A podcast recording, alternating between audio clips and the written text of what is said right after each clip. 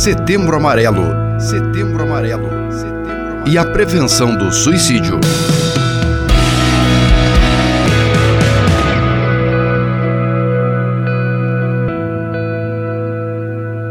Paz e bem a você que acompanha agora a nossa série de entrevistas sobre Setembro Amarelo e a prevenção do suicídio. Hoje nós vamos falar de um tema muito importante, que é a questão do suicídio na terceira idade. Para falar sobre o assunto, nós vamos conversar com a Talita Baldim. A Talita é atriz, psicóloga, professora da Universidade Salgado Oliveira em Niterói, no Rio de Janeiro. Talita é formada em psicologia pela Universidade Estadual do Centro-Oeste e é doutoranda em psicologia pela Universidade Federal Fluminense. Seja muito bem-vinda, Talita. Paz e bem. Obrigada, agradeço o convite, agradeço a todos que estão nos ouvindo aqui também. Talita, quais são os dados recentes dos números de suicídio entre idosos no Brasil?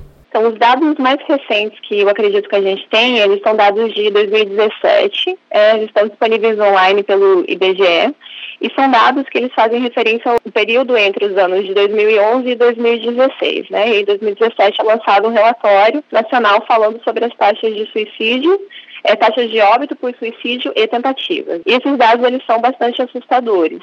De forma geral, né, foram 62.804 mortes por suicídio, e aqui a gente está falando apenas das mortes, então nós não estamos contabilizando nem as tentativas, né, e nem o que a gente chama de subnotificação, que são as pessoas que acabam cometendo suicídio ou tentativa de suicídio não são notificadas então muito provavelmente esse número seja muito maior. Dessas mortes, 79% são homens. Boa parte deles são homens jovens, mas o que nos chama muito atenção, e aí falando da especificidade né, da entrevista, assim, do que a gente pensou para esse momento, é que a gente, quando vai falar de idosos, é um índice muito maior do que a média nacional. Então, os dados eles são apresentados da seguinte forma, né? Usa o contingente de 100 mil habitantes, e os dados gerais são que a média nacional é de 5,5 mortes por suicídio a cada 100 mil habitantes. Só que quando a gente vai falar das pessoas idosas, pensando na faixa etária dos 70 aos 79 anos, esse número é muito superior ao 5,5, é de 8,9, ou seja, quase 9 mortes para cada 100 mil habitantes. Então, acho que esse é um dado que nos chama atenção, né?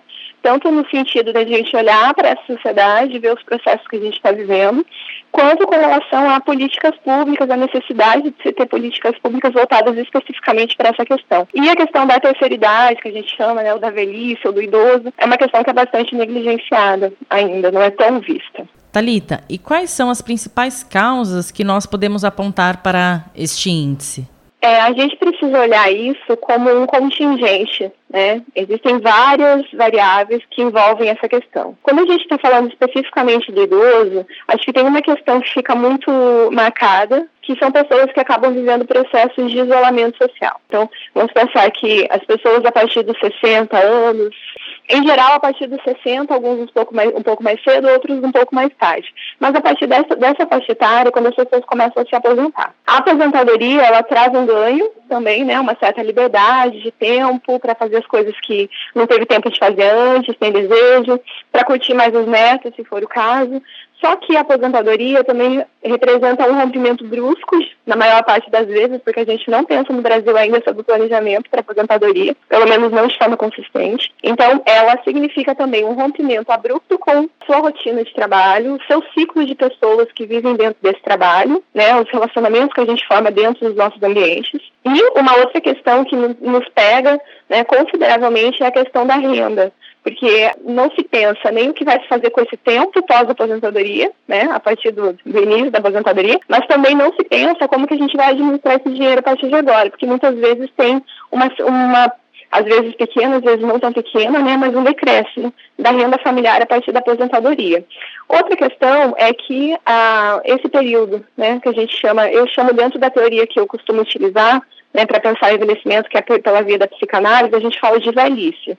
E a velhice não tem um caráter pejorativo, né, mas é entender essa população mais envelhecida e é um envelhecimento que vem do ponto de vista psicológico. Então, o que, que é muito decorrente nesse momento? São pessoas que começam a perder também seus cônjuges, os irmãos, os pais muitas vezes já faleceram, né, os amigos, e isso vai infligindo nessa pessoa um sentimento de abandono. Além da questão do mercado de trabalho, né, tem esse outro abandono que são das pessoas que não estão mais presentes e que antes faziam parte desse ciclo. Então, existe uma marca aí do isolamento social que fica mais claro nas pessoas idosas que vão para as instituições de longa permanência, que a gente tem os abrigos, os asilos no Brasil, mas isso também acontece com o idoso que fica em casa, que às vezes mora sozinho. Isso tem uma contingência muito grande com relação aos índices de depressão. Né? E é claro, a depressão favorece com certeza consubstancialmente as tentativas de suicídio. Então é um sentimento de abandono, um sentimento de vazio, é aquele sentimento de que eu não faço falta ou eu não sirvo para nada. E esse nada é muito cheio de significado, que era uma pessoa muito ativa em todos os seus contextos e de repente ela é, se sente substituível. Então acho que essas são as questões que a gente precisa ter mais o olhar. E a questão da renda, novamente, isso bate porque é uma, uma possibilidade de que a velhice venha junto com outras outros tipos de comorbidades que a gente chama, né, ou seja, com doenças, então doenças crônicas, diabetes, hipertensão e muitas vezes um transtorno psíquico também. Então isso depende também uma quantia financeira para comprar medicamentos, nem todo mundo tem acesso aos, aos serviços públicos. Acho que esses são, são fatores de risco. Estamos conversando com a Talita Baldim.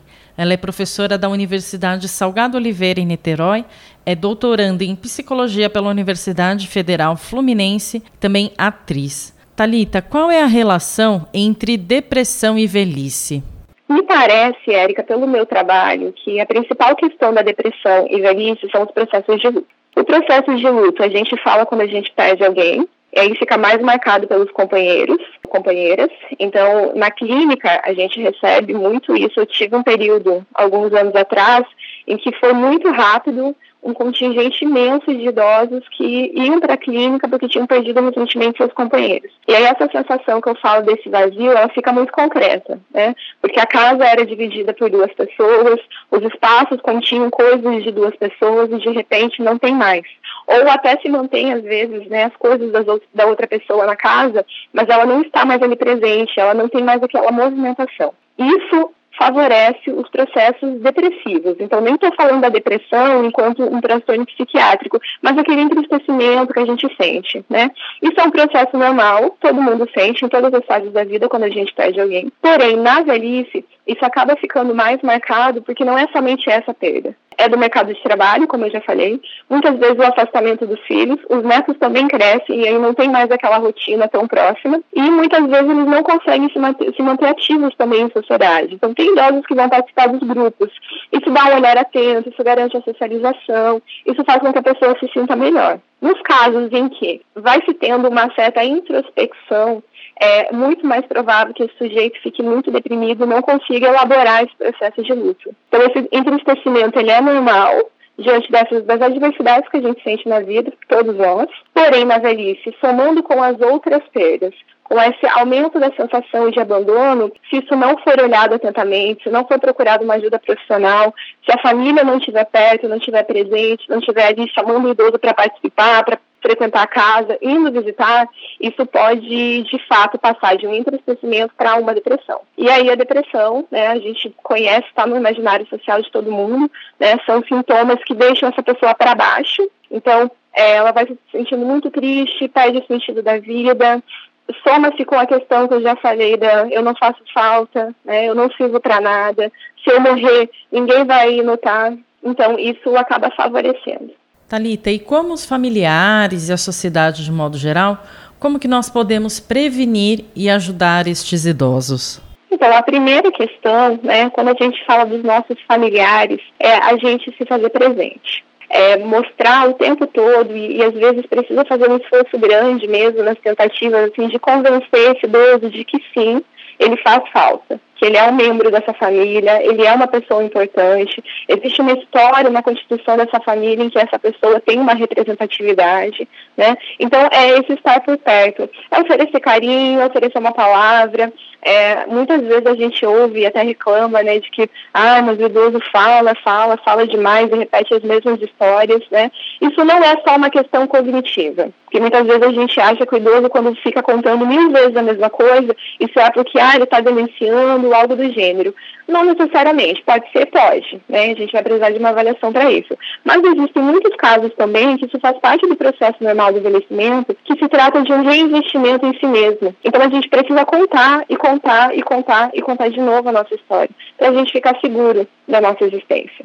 Então, é, é uma forma de atualização da própria memória, porque vamos pensar que todos nós, quando a gente conta uma história né, da nossa vida, uma história qualquer, a gente vai atualizando isso. Então, o afeto que vem é diferente, a gente tem uma lembrança, uma memória, mas existe algo de diferente dependendo do momento que a gente está vivendo que vem aí. Isso garante um investimento nessa pessoa. Então, ouvir é muito importante. Às vezes a gente não sabe o que dizer, mas muito mais importante do que ter o que dizer é a gente ter essa escuta, né? Essa escuta atenta, essa escuta de quem está doando um pouquinho do seu tempo para esse, esse idoso que faz parte da vida. Um segundo incentivo que eu acho que é muito importante é a gente incentivar essas pessoas a ficarem ativas em sociedade. Então, às vezes, o pequeno trabalhinho que a gente oferece para essa pessoa, né, pede uma ajuda, pode ser de grande valia, porque é uma tentativa de continuidade no meio produtivo que o capitalismo nos exige. Né? A gente está sendo cobrado o tempo todo, nós mais jovens, mas os idosos também. Então, de chamar para ajudar, olha só, aqui na minha, na minha casa eu vou ter que mudar esse quadro. Pai, você vem aqui, me ajuda. Mãe, será que a gente pode pensar junto no coração? Né? Isso é muito importante, esse seu chamado. E fora do ambiente familiar, né, a gente tem hoje alternativas na nossa sociedade que são diversas com relação a instituições para idosos. Tem as instituições de longa permanência, que são uma instituição muito específica, que é aquela que o idoso não tem onde ficar, não pode mais ficar na família, vai morar, né? Mas nem é dessa que eu estou falando. É, porque as outras instituições que a gente tem disponíveis na nossa sociedade hoje são os grupos de convivência.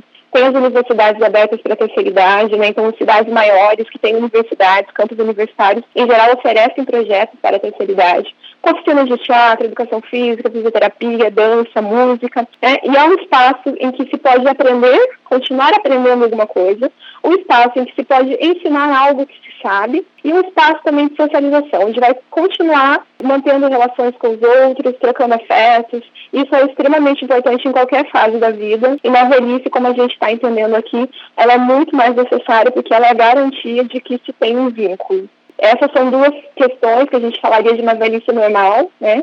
E no caso de a gente começar a sentir, principalmente os familiares que estão mais perto, uma velhice que pode ter algo patológico aí acontecendo, um processo de depressão propriamente, né? Às vezes outros transtornos mentais, ansiedade. Isso deve ser olhado com atenção pelos familiares e levado, direcionado a um um especialista que possa auxiliar. De preferência sempre alguém que tenha uma formação voltada para a terceira idade, para esse idoso. Então, a geriatria, na, no caso da medicina, a gerontologia, no caso da psicologia, ciências afins, mas outros profissionais também da psicologia podem auxiliar, né? A terapia ocupacional é muito interessante, a fisioterapia é muito interessante.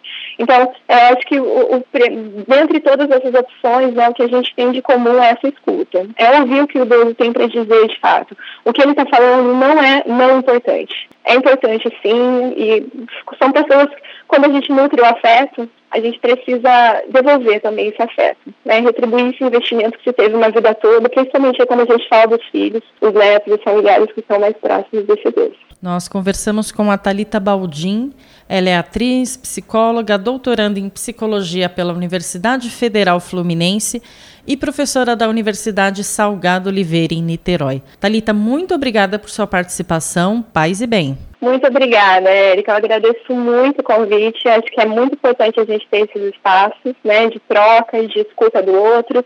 É, é, em tempos tão difíceis, a gente precisa se, se permitir isso. Então, agradeço novamente o convite, agradeço as pessoas que estão ouvindo e fico à disposição. Muito obrigada. Setembro Amarelo. Setembro Amarelo. Setembro Amarelo. E a prevenção do suicídio.